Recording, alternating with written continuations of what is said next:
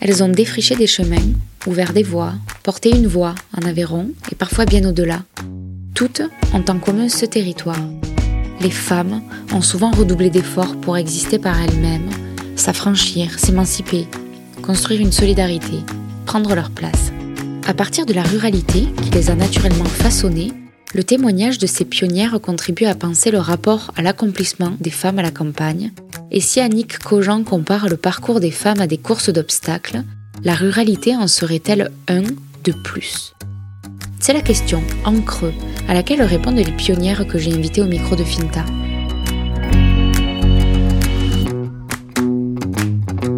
Elle porte un nom indissociable de la politique avéronaise. Puech, le nom de son époux, Jean, Lui a été successivement maire de Rignac, élu départemental, puis plus jeune président du département de l'Aveyron. Il le restera pendant 32 ans, jusqu'en 2008. Sénateur, puis ministre à deux reprises. Elle, Danielle Puech, n'a pas attendu cette rencontre pour entrer en politique aussi. Dès le début des années 70, elle est élue maire du petit village de Saint-Rémy, puis conseillère régionale. Pour inviter les femmes à suivre ses pas, parce qu'elles étaient encore trop peu représentées, si ce n'est totalement absentes des conseils municipaux, Danielle Puech fonde l'association des élus avéronaises. Par le biais de formations, de rencontres, elle entend créer un vivier de femmes prêtes à s'engager. Campagne d'affichage, travail de terrain. Si elle ne se dit pas féministe pour un sou, Danielle Puech a pourtant consacré son énergie à libérer celle des femmes sur la scène publique. Décorée par Simone Veil à l'aube des années 2000 à Rignac, Danielle Puech avait alors rejoint le cabinet de son époux, dont elle était le bras droit, notamment pour la communication. Elle y consacrera ses dernières années de carrière, jusqu'à ce que le couple s'éloigne de la vie publique en 2008. De son engagement, de ses rencontres, de son regard sur la politique et la place des femmes aujourd'hui, jusqu'au mât mobile qu'elle a contribué à lancer sur les routes avéronaises, nous en parlons dans cet épisode, enregistré chez elle Bonne écoute. Bonjour Daniel. Bonjour. Merci beaucoup de m'accueillir euh, chez vous aujourd'hui. C'est avec plaisir.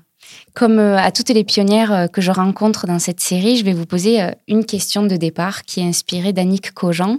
Et en fait, c'est même pas une question, c'est une phrase que je vais vous demander de compléter. Cette phrase, c'est Je ne serais pas arrivée là si. Ben, c'est une question très ouverte parce que il me semble comme ça, sans trop réfléchir, que j'ai beaucoup de si. Parce que la vie, c'est une série de, conditions, donc de si. Euh, ne serait-ce que par rapport, euh, je sais pas, à mon enfance, à mon éducation, donc à ma famille, mes parents, mes frères, par rapport dans la même période, euh, mais avec mes rencontres de mes enseignants, qui m'ont beaucoup, beaucoup apporté. Et puis, par rapport ensuite euh, à, mes études, mes études universitaires, qui m'ont euh, ouvert des horizons, qui m'ont ouvert des compréhensions, des découvertes. Et puis, euh, il y a eu l'Aveyron. L'Aveyron, une rencontre en Aveyron, celle de Jean, voilà, tout, tout messie. Et ça serait long à développer. Mais on va y revenir finalement parce que tous ces si, euh, ils sont dans la trame euh, de l'entretien. Donc vous parlez de, de l'Aveyron. Si on commence par là, vous y arrivez en 71, si j'ai les bonnes informations. Comment vous arrivez euh, ici? J'arrive ici par, par la vie professionnelle de mon premier mari, André, qui était vétérinaire et qui avait trouvé un, euh, un poste euh, d'assistant vétérinaire. C'était après ses études. Donc euh, j'ai découvert l'Aveyron à ce moment-là, en étant enceinte jusqu'au cou de mon deuxième garçon. Et après avoir travaillé, donc ça a été un peu une période, comment dire, de découverte, de de repos aussi. Et euh, j'ai souvent, pas l'habitude, mais je m'amuse souvent en disant que c'était ma période confiture et cornichon. Donc euh, un retour un peu euh, à des choses simples et naturelles. Mais ici, je ne connaissais personne. D'où est-ce que vous veniez à ce moment-là? Je suis, je suis et j'arrivais de Lyon où j'avais travaillé parce que André, à cette époque-là, était encore euh, étudiant euh, vétérinaire. Donc voilà, j'avais, je, travaillais comme enseignante. Oui, donc vous avez été enseignante après des études de sociologie? C'est ça. C'est bien ça? J'ai, fait, j'ai été enseignante un peu. c'était pas un choix, c'était par défaut alimentaire, mais ça me plaisait bien quand même. Mais de là en faire une carrière, c'était pas ce qui m'intéressait le plus. C'est quoi qui vous intéresse? Ce que j'aime bien, c'est euh, regarder la société, voir euh, les relations des gens entre eux, euh, voir l'organisation des sociétés, découvrir des civilisations, découvrir des, des, personnes, des belles, des pas belles, découvrir, découvrir. Parliez de votre famille tout à l'heure. Est-ce que vous pouvez dire dans quelle famille vous avez grandi? Dans une famille, euh, d'abord c'est à Montpellier que j'ai grandi, c'est là que je suis née et que, où j'ai fait mes études secondaires et universitaires. L'aîné de trois frères, ce qui est déjà une belle école. Enfin, on était assez rapprochés. Et d'être l'aîné d'une famille, quand on est une fille à cette époque-là, c'est aussi... Euh, donner un coup de main à sa maman parce que c'était c'était quand même on était près de l'après-guerre. Hein. Je suis née en 46. Tout était à construire, tout était découverte et c'était assez exceptionnel. Enfin, on découvrait le, froid avec le réfrigérateur, euh, la machine à laver le linge, etc., euh, etc. Enfin, ça paraît un peu lointain, mais c'était quand même ça. Donc dans une famille très aimante, euh, des parents très aimants, des frères avec qui euh, je m'entendais très bien, même si euh, on se on n'hésitait pas à se battre, mais c'était très, très agréable. Donc une famille très aimante, très simple, très ouverte, très respectueuse des autres, très engagée dans le monde chrétien. Voilà. Quelle éducation est-ce que vous avez eue, vous, en tant que seule fille de cette fratrie? Le principe de ma mère, c'est que mes frères devaient faire autant que les filles parce que ma mère était quand même un peu féministe sur les bords, enfin, et m'a toujours dit il faut que tu fasses des études, il faut que faut s'en sortir par soi-même, enfin, il faut être autonome, il faut voilà. Les, graines étaient là et vous les avez cultivées euh, toute votre vie. Exactement, exactement. Donc en 82, 11 euh, ans après être arrivé en Aveyron, vous devenez maire de Saint-Rémy, donc un village de 300 mmh. habitants euh, à l'ouest Aveyron. Oui. Comment vous y arrivez? J'y arrive parce que nous y avons une maison. Il y avait un renouvellement municipal et qu'on on est venu à la maison toquer pour voir si euh, mon ex-mari était intéressé. Comme il ne l'était pas, il a, il a suggéré que je pouvais faire l'affaire aussi. Quoi. Donc, euh, moi, ça m'a un peu interloqué, mais j'ai demandé une réflexion. Et puis, euh, finalement, ça m'a bien intéressé parce qu'auparavant, j'étais assez engagée sur Villefranche de Rouergue dans des associations et en particulier dans une association qui s'appelait le Centre chorégraphique du Rouergue nous nous sommes retrouvés sur ce point de vue qui consistait que euh, il devait y avoir une égalité face à la culture. C'était une démarche qui m'a beaucoup intéressée. Donc je me suis beaucoup impliquée là-dedans. Derrière Katia Cavagnac, qui avait eu cette idée d'enseigner la danse euh, en zone rurale avec des danseurs professionnels dans l'équipe, il me revenait particulièrement de faire des démarches auprès des institutions pour, pour retrouver 3 euh, francs 6 sous, évidemment, pour se faire connaître, donc faire de la communication.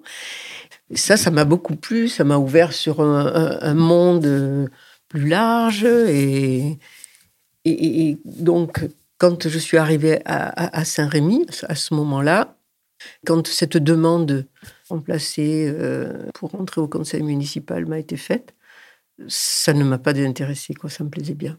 Vous avez fait trois mandats euh, mmh. à Saint-Rémy de, mmh. comme maire. Mmh. Quel euh, épanouissement vous y avez trouvé?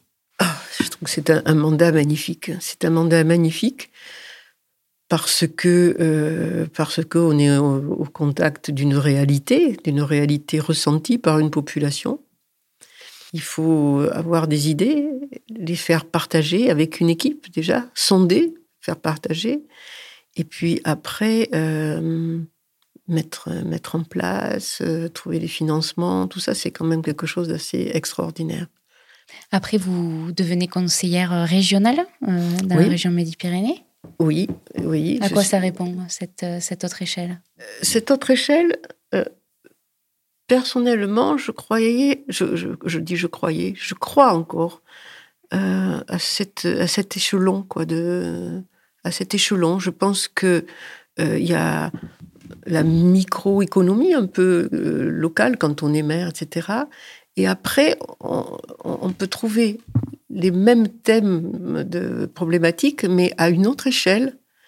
Et l'échelle de la région, enfin, avoir une vision macro, me paraissait quand même très intéressant. Et là, j'avoue que j'ai quand même été déçue, parce que je me suis rendu compte que, c'est peut-être pas très sympa ce que je vais dire, mais à l'époque, à l'époque, euh, les conseillers régionaux, pour la plupart, donc euh, c'était Midi-Pyrénées, étaient là parce qu'ils avaient rendu des services. C'était un peu une récompense. C'était une récompense. Et, je, trouvais que beaucoup d'entre eux, mais c'était à cette époque-là, hein, je dis pas maintenant, je pense que ça a changé. Beaucoup d'entre eux découvraient la politique locale. Donc, euh, euh, il y avait une tendance à devenir des super-mères ou des supra-mères, par-dessus les autres. Enfin, chacun défendait un peu son, son coin, ce qui est un peu légitime, mais je trouve que la région, c'est, c'est pas du micro, c'est du macro. Mais je pense que maintenant, avec les nouvelles, euh, les nouvelles responsabilités des, des, régions, tout ça, ça a complètement changé. Le mode d'élection aussi a changé. Enfin, les régions se sont agrandies les, aussi. Les régions se sont agrandies, se sont structurées, puis les compétences sont, sont différentes. Quoi. Mm. Vous m'aviez dit la première fois qu'on s'était vu que c'est en entrant en politique que vous avez euh, découvert le fait que vous étiez une femme et qu'on vous renvoyait le fait que vous étiez une femme. Vous pouvez m'expliquer ça? Mais Quand j'ai été élue maire, j'ai été la cinquième femme maire du département. Il y a 304 communes, enfin il y avait 304 communes. Et, je ne m'étais jamais posé la question. Je m'étais jamais posé la question. Pourquoi? Parce que ben, j'étais déjà l'aîné d'une fratrie, j'étais au milieu de garçons. C'était euh, toute mon enfance, je l'ai faite euh, en bande organisée avec euh, dans, la cité où j'habitais à Montpellier. Donc il y avait les garçons, ça posait pas de problème. Je suis allée à l'école, à l'école laïque qui était mixte. Je suis allée au lycée de filles, parce que là, c'était, c'était encore étranger, au lycée de filles, mais c'était, c'était quand même un lycée. Et après, à la fac, bon, j'avais mes, mes copains, pareil. Donc, c'était quand même aussi une, peut-être un temps un peu béni, où on, a faisait ses études, on trouvait un job sans problème, quoi. Donc, euh, je m'étais jamais posé la question de de la féminité, quoi, enfin, de, du problème des filles. Moi, je m'étais toujours trouvée en égalité, quoi en égalité. Et là, à la première réunion euh, à l'échelon d'une, circonscription, je me suis trouvée effectivement la seule femme mère au milieu de tous ces hommes. J'ai eu quelques, je me souviens, questions d'un, journaliste qui venait me demander mes impressions et qui me demandait quel effet ça vous fait d'être au milieu de tous ces hommes. Et je lui avais dit, écoutez, rien. Moi, rien, mais demandez-leur à eux, ça a l'air de les troubler. Je pense que j'étais déjà assez construite et assez mature. Euh, je n'avais pas peur des hommes, je les avais toujours fréquentés, donc euh, de, par, de par ma vie, quoi, et en plus par la fratrie, je, ne craignais pas ça et je pense que c'est parce que euh, on connaît ces dossiers, qu'on sait s'exprimer, qu'on sait défendre, qu'on sait se projeter, qu'on sait avoir des idées, que on se fait accepter. Enfin, il n'y a pas de.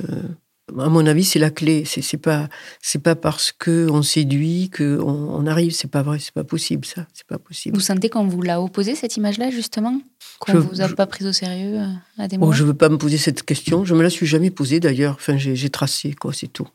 Lorsque nous avons créé l'assemblée départementale des élus avéronaises, que j'ai eu l'honneur de présider, euh, c'était quand même un peu le, le cœur essentiel de notre, de notre motivation, c'était surtout de trouver notre place, que les femmes trouvent leur place. Quand j'ai été élue, dans 100 communes, il n'y avait aucune femme conseillère municipale. Mais aucune, quoi. Hein. Après, euh, dans, les autres, il y en avait une, deux, mais il n'y avait, pas de femmes. Donc, on a créé cette association, cette assemblée, de façon à pouvoir euh, donner euh, des éléments aux femmes pour qu'elles pour qu'elles se sentent bien et qu'elles prennent toute leur place. Donc on a mis en place des formations, ben, déjà à ce qu'était la connaissance euh, de la politique, enfin, que, que, doit conduire euh, ben, des, des, élus, enfin, ce qu'il faut faire, ce qu'il ne faut pas faire, les responsabilités. Et puis euh, ensuite, des formations plus larges sur le fonctionnement de la République, et puis encore plus larges sur euh, euh, comment euh, comment s'exprimer, comment faire un discours avec des techniciens, des impôts, dans l'ensemble des domaines, de façon à amener une assurance. Voilà. Je pense personnellement que, j'allais dire les Deus ex machina, mais il faudrait dire les Dea ex machina, là, les, qui tombent comme ça, moi j'y crois pas. Mettre sous le nez des femmes des super, euh, des super women fait plus peur que que ça encourage. Et ça a été aussi cette deuxième idée, c'est-à-dire euh, faut s'engager. Vous gérez quoi? Vous, Chez vous, vous gérez bien euh, les finances de la maison, vous gérez l'organisation, vous gérez vos enfants, les transports, tout ça c'est une autre échelle, mais ça, ça relève de, de, de, mêmes, des mêmes choses. Donc, il y a eu une volonté de notre part de démystifier la vie politique. Démystifier. Est-ce que vous en avez vu euh, les, les, les, fruits de cette, de cette association derrière? Oui, oui, oui, euh, parce qu'elle s'est inscrite aussi dans un moment où, euh, au niveau national, il y avait une prise de conscience de ça. Et je pense plus particulièrement Yvette Roudy, qui était ministre des droits des femmes, c'était un gouvernement socialiste, donc c'était dans l'époque Mitterrand, euh, avait euh, dit qu'il euh, fallait faire un quota, un quota des femmes, etc. Et ça avait fait grand bruit, ça avait fait beaucoup, beaucoup de bruit. J'avais trouvé personnellement que c'était très pertinent. Pas sur le fait d'établir des quotas, mais de poser le problème comme ça, presque d'une manière très, très brutal, parce que ça a fait réagir et ça a mené à la prise de conscience. Parce que derrière, il a fallu illustrer pourquoi, pourquoi cette idée de quota arrivait, tout ça. Et je pense que avec euh, un relais de la presse, de tous ces propos, etc., une prise de conscience. Euh, l'idée était là. Et cette année-là, nous, nous avions fait, des années-là, nous avions fait une campagne, et juste avant les, les municipales donc de, de ce moment, c'était dans les années 80, évidemment. On avait fait une, une campagne pour qu'il n'y ait pas une seule commune sans femmes. Et on avait fait euh, presque placarder les, communes qui n'avaient pas, de, pas de femmes.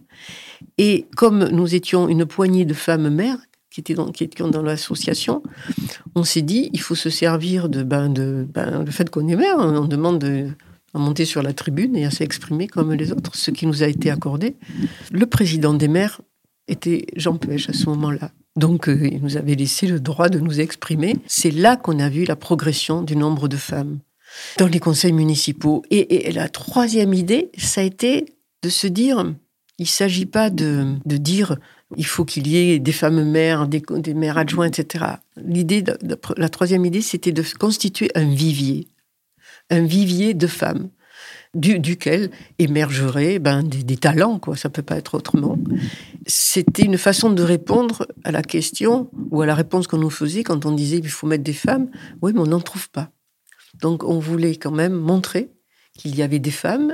Et je pense que ça a porté ses fruits après. Il y a eu des, des, femmes qui sont devenues conseillères générales, les premières, les pionnières, etc. Ça, a avancé comme ça. Après, il y a eu la loi euh, sur la parité, euh, de nouveaux modes d'élection qui ont fait que maintenant, il y a une parité euh, à part entière. Mais je crains que cette parité soit, comment dire, un pansement sur une jambe de bois. Je trouve que c'est pas rentré dans les habitudes. Enfin, c'est devenu, devenu une technique, quoi. mais c'est pas une, une vraie réflexion. Si bien que je pense que maintenant, les, les femmes sont un peu euh, désemparées, c'est pas le mot, mais ne, ne, ne, donnent pas tout ce qu'elles peuvent donner, quoi, de mon point de vue. Parce qu'elles sont euh, des numéros euh, dans une liste? Oui, oui, parce que oui, parce qu'elles sont là, parce qu'il faut. C'est le millefeuille, il faut une femme, donc un homme, une femme, un homme, une femme, puis, puis voilà, quoi, ou un binôme. Et elles n'ont plus le temps de faire leurs armes, de, de se faire découvrir. De, de, Ça me fait une, une transition euh, avec, euh, avec Simone Veil, qui est venue en 2001 vous, vous décorer. Oui, de l'Ordre national du mérite, de qui m'avait été accordé par euh, le ministère des droits des femmes. Elle est, elle est venue, c'était à Arignac, hein, oui, de mémoire, oui, vous décorer. Quel modèle est-ce que c'était pour vous Simone Veil? Ah, Mme Veil, c'est. Si elle est venue aussi, c'est parce qu'elle connaît très bien Jean. Ils ont fait de la politique ensemble. Quand elle a été sur euh, la liste des européennes qu'elle tirait, il faisait partie de sa liste qui ont gouverné la France aussi ensemble. J'ai souhaité que, que, que, ça puisse être elle qui me le, remette, ce qu'elle a accepté. Enfin, ça m'a fait un très très grand honneur de, de, me la remettre et de la remettre ici, en Aveyron. Enfin, c'était formidable. C'est une femme qui est presque, comment je veux dire, je, l'ai vue en vrai, donc elle est incarnée, mais c'est tellement, comment, je ne sais pas comment formuler, tellement un symbole que presque on croirait que c'est quelque chose de, construit, quoi. Hein. Non, c'est quelqu'un de très, euh, de très délicat, très respectueux, de très, très simple, mais très simple. Quand je vous dis qu'elle qu fait la transition avec euh, les, les, femmes aujourd'hui, la parité, c'est que quand on, est, on, écoute Simone Veil, c'est d'une modernité folle son discours. Et moi, j'ai parfois l'impression, alors je suis de la génération qui n'a pas connu hein, mmh. quand elle était au, au pouvoir, mais euh, quand on voit les, les débats féministes aujourd'hui, mmh. c'est déjà les mots qu'elle avait, mmh. elle, il y a 40 ans. Qu'est-ce qui s'est passé dans ces 40 ans? On a l'impression qu'on n'a presque pas progressé, qu'on qu revient euh, aux mots de Simone Veil aujourd'hui. Il y avait il y avait quand même un courant féministe important. Enfin, il y a eu des choses importantes, ultra, quoi. C'était très ultra, mais maintenant, en vieillissant tout ça, est-ce qu'il ne faut pas passer par des, étapes ultra pour faire avancer les choses Enfin, euh, c'était, ça semblait caricatural, mais est-ce que ce qui est caricatural n'est pas quelque chose qui marque les esprits? Simone a eu cette force de faire, de, parler un peu en synthèse, quoi, et, et en projection. C'est-à-dire, c'est quelqu'un qui, qui, qui, se, qui, qui projetait les effets de l'idée qu'elle défendait dans la société. Enfin, elle se projetait pour ça. Simone s'exprimait dans un parlement, mais d'une hostilité pas possible, y compris dans, dans nos, dans nos camps, enfin, dans les camps respectifs. Enfin, C'était l'horreur, quoi. Hein le banc communiste, il faut être plus pro Simone Veil que, que, que, que mmh. le banc, euh, que le banc euh, presque républicain. Quoi, hein. Mais là, je pense qu'il y, a, qu'il y avait presque plus de clivage. Quoi. Enfin, C'était des individualités différentes qui avaient des approches des femmes différentes. C'était, c'était quand même dur ce qu'elle faisait. C'était gonflé, c'était courageux, mais euh, c'est quelqu'un qui a une capacité euh, d'énergie et de tenir jusqu'au bout. Quoi. Enfin, je pense que ce, son triste apprentissage euh, a forgé enfin, ça. Quoi. Sa déportation. Ouais. Mm. Ah oui. Ah oui, je sais pas, vous avez lu son bouquin. Oui. Mm. C'est quand même quelque chose. Son passage au Parlement est un temps exceptionnel pour les femmes. Je, je voudrais faire peut-être une, une, petite aparté sur euh, le Mamobile aussi, dont vous êtes à l'origine, quand même en Aveyron, ce, ah. ce camion. Euh... C'est toujours euh, l'Assemblée des élus avéronaises. Mm -hmm. Cette assemblée qui a été extraordinaire. Et moi, je vais faire une petite aparté. Donc, l'idée aussi, c'était de, de montrer comment fonctionnait la démocratie. Et en allant dans des pays différents, démocratiques, mais différents. Et, et nous étions allés euh, aux États-Unis, à New York. Donc imaginez 40 Aveyronaises, dont beaucoup n'avaient jamais pris l'avion, euh, étaient, sortis qui, qui, qui allaient aux États-Unis. Ça a été un moment d'exception. Et, euh, on était accueillis par les élus de New York. Et donc, dans cette assemblée, on a souvent fait des choses un peu extraordinaires. Bon, dans nos, dans nos actions, donc il y avait des formations, tout ça, et puis on était quand même ouverte sur le monde, et, à plusieurs reprises, un certain nombre d'entre nous avaient été euh, euh, informés par leur gynéco que c'était très difficile de voir euh, en permanence des femmes qui, qui avaient un, cancer du sein, qui, à qui elles découvraient un cancer du sein, mais suffisamment avancé pour se dire il n'y a plus rien à faire. Donc, ces gynécologues nous avaient demandé euh, ben, si, on ne pouvait pas faire quelque chose. Moi, je sais que j'avais dit, mais qu'est-ce que vous voulez qu'on fasse? Enfin, on n'est pas médecin. Et à partir de là, on a sensibilisé, bon, et, les femmes qui faisaient partie de l'association, mais surtout, on a sensibilisé les pouvoirs publics, et en particulier le département. Et l'idée a été, dans ce grand département euh, rural qu'est l'Aveyron, comme les autres grands départements ruraux, de, d'amener la technique au plus près des personnes. Donc l'idée, c'était l'égal accès au, dépistage, à la prévention, pour euh, déboucher sur la mise en place d'un main mobile. Le projet, il a mis dix ans avant de naître, dix ans de réflexion. Et voilà, et notre main mobile s'est mis en route. Ça a été aussi un temps absolument exceptionnel. Il y avait un chauffeur extraordinaire, quand j'y pense maintenant, ça serait 100 fois plus facile, qui euh, tous les soirs apportait les radios pour la lecture, alors que maintenant, ben Et surtout, euh, on avait établi un circuit pour le camion qui tenait compte des virages, des machins. C'était un semi-remorque quand même, donc euh, il ne pouvait pas passer par n'importe quelle route. Donc il y avait un circuit sur deux ans. la prévention se faisait tous les deux ans par canton. Euh, c'est un endroit qui était complètement dédramatisé et les femmes qui étaient motivées tiraient celles qui, euh, qui, n'étaient pas motivées. C'était pas simple, hein. il y avait des tabous. Qu'est-ce qu'ils ont tes seins? Ils ont rien. Qu'est-ce que tu as besoin d'aller montrer tes seins? Jusqu'à ce que l'ARS décide de porter une stockade. Voilà. Ouais, le mobile ne, ne, circule plus en Aveyron et je crois que c'est d'ailleurs ce matin dans la presse que qu'ils font l'état de, de, deux minibus de femmes qui sont descendues d'Argence à Aubrac pour se faire euh, dépister à l'hôpital de Rodez. Voilà, les pharmaciennes d'Argence qui, qui ont pris en main euh, le, le sujet pour, euh, pour quand même donner accès ah collectivement aux ah, mais l'ARS, c'est l'ARS, ça a été quelque chose. Hein. ça a été terrible. Enfin, ils m'ont dit, ils m'ont publiquement là, dans, l'arène, euh, mais attendez, mais euh, le covoiturage, vous savez ce que c'est? Ben, Un peu, oui. Mais pourquoi le covoiturage? Euh, J'ai dit, mais attendez, attendez. prendre un rendez-vous chez un médecin, vous savez ce que c'est? Covoiturage, quand on est quatre dans la voiture, c'est déjà pas mal. Ça veut dire quatre rendez-vous quatre rendez-vous le même jour à des heures qui, qui, s'enchaînent. Mais c'est impossible, quoi. C'est impossible.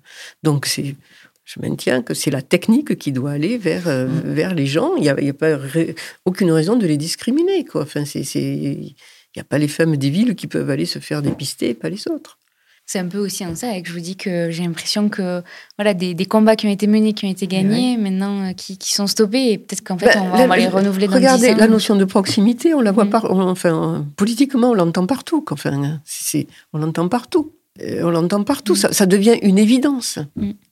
Les territoires, on commence à, à, dire, mais attendez, enfin, il faut pas les sacrifier.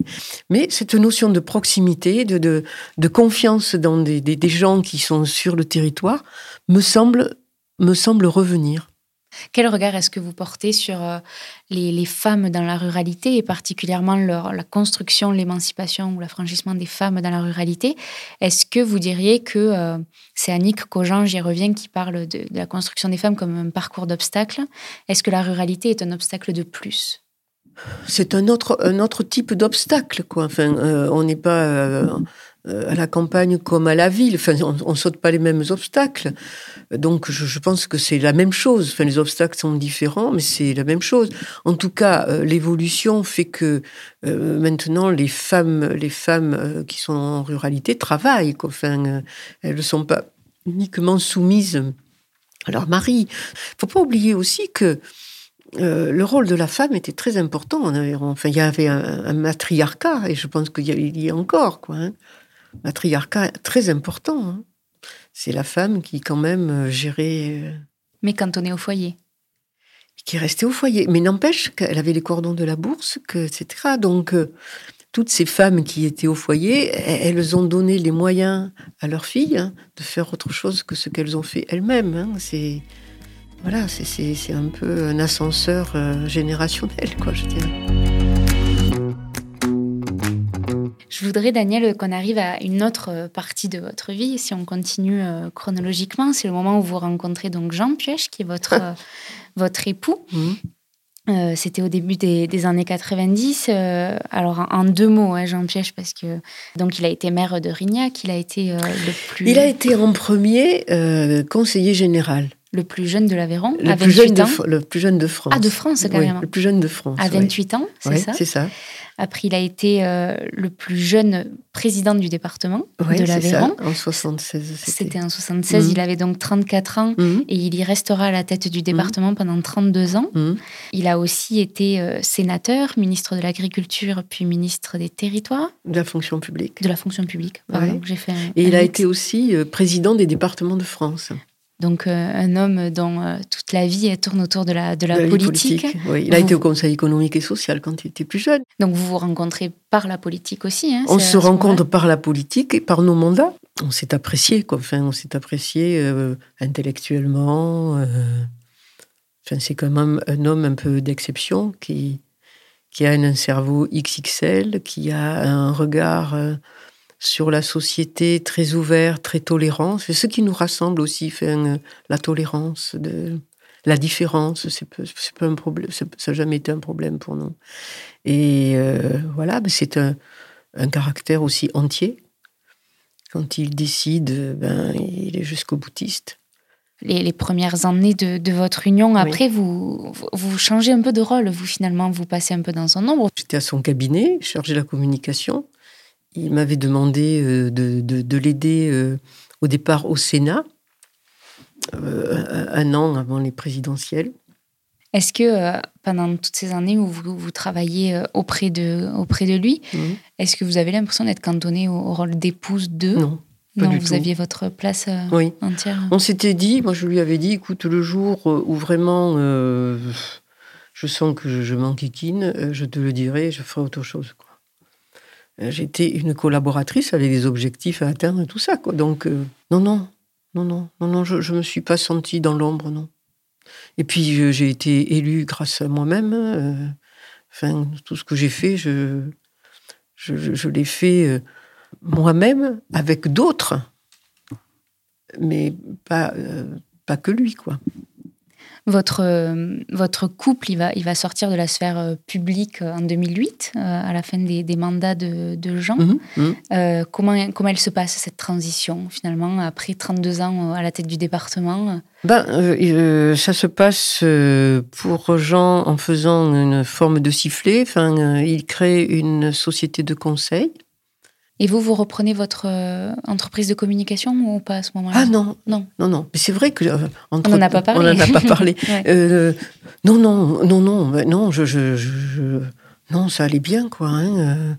Je soufflais, j'avais envie de souffler un peu, de d'être.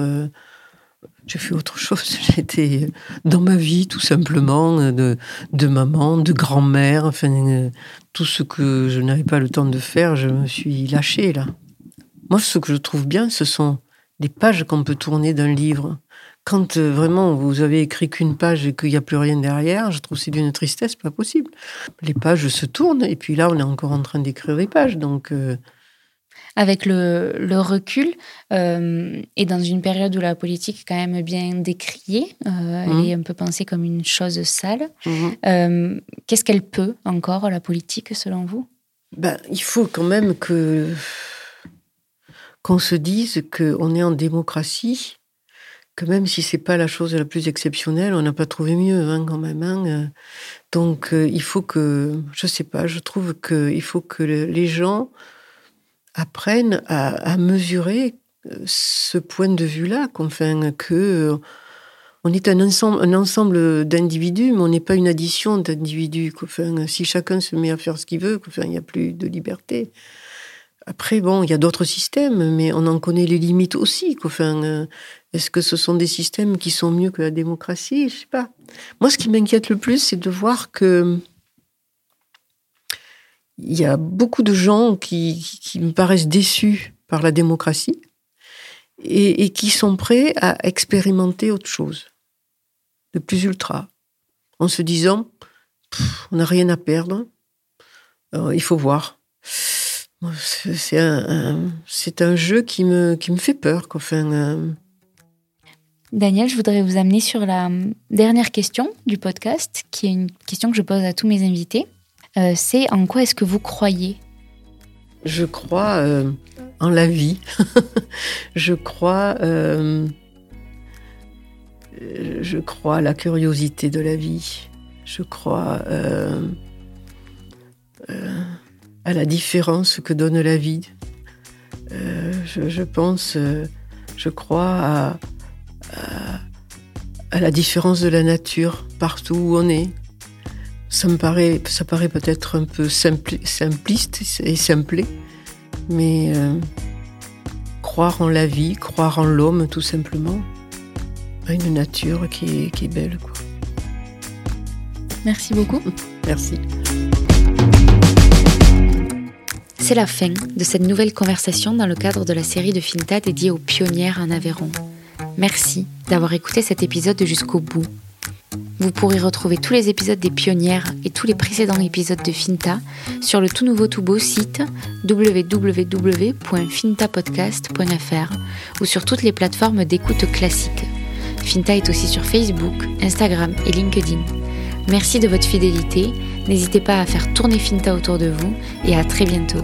D'ici là, restez curieux. Ça répond à ce que vous attendez Ah oui, oui, Après, j'aurais eu plein d'autres questions. C'est vrai que ça mériterait. Euh, Qu'est-ce que vous auriez eu comme question? Ouais, Sur le hum, développer, oui, la, la, place des femmes dans la, dans la politique aujourd'hui. Enfin, vraiment, euh, on l'a abordé avec la parité, le, pansement sur la jambe de bois, mais de digression. Mais enfin, moi, je pense que les, les, femmes, il faut qu'elles se remuent le popotin hein, aussi. Hein. C'est ce que je leur ai toujours dit, moi. Mais on va pas venir. Non, c'est pas vrai, quoi. Où, on veut, ou on veut pas. Euh, vous allez voir un, mec. Vous êtes mère, vous allez voir un mec, vous dites bonjour, euh, voilà, je, prépare euh, les prochaines élections, je, renouvelle un peu la liste pour, parce qu'il y en a qui, qui, sont bons, etc. Est-ce que vous accepteriez de venir? Le gars, il n'attend pas deux heures. Hein. Mm. Ben, il vous dit oui vous oui rapidement, quoi. Mais c'est souvent la différence. Euh, vous allez voir, vous allez voir une femme, la première chose qu'elle vous dit, oh, vous croyez que je vais être à la hauteur? Je suis pas la mieux placée. Ah, jamais un homme m'a dit, vous croyez que je suis à la hauteur Jamais. Mais c'est pas discriminatoire. Mais je dis aux femmes, mais attendez, enfin, vous avez envie ou pas envie? Hmm.